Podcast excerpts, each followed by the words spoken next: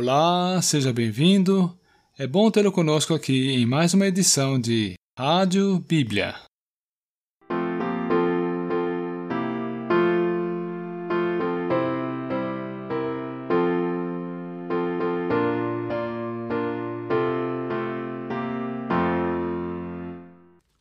Então disse o Senhor a Moisés: Por que clamas a mim? Dize aos filhos de Israel que marchem. Êxodo 14, versículo 15.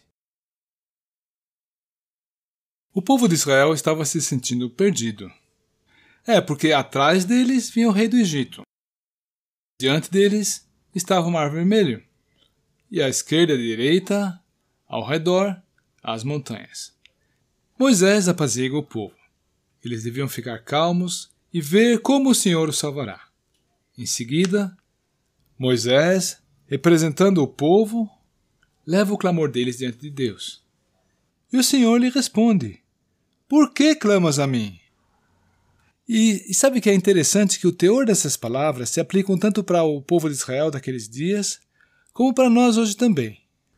Orar quando é tempo de agir é errado. Agir quando é tempo de orar também é errado. Muitas vezes andamos quando devíamos ficar parados, e ficamos parados quando devíamos andar. Com certeza os israelitas ficaram se perguntando: como podemos ir adiante se o Mar Vermelho nos obstrui o caminho? Como iremos passar por ele? Parecia impossível resolver esse problema, mas Deus não dá uma missão sem dar ao mesmo tempo a energia e a coragem necessárias para realizá-la. No entanto, pode ser que, pela forma e maneira que age e nos conduz, queira colocar nosso coração à prova. Mas se estamos acostumados a segui-lo, receberemos força dele para enfrentar o que parece obviamente impossível. Então, quando damos o primeiro passo de obediência na fé, Deus nos concede luz para darmos o segundo passo. Assim ficamos dependentes dele crescemos na fé e recebemos força.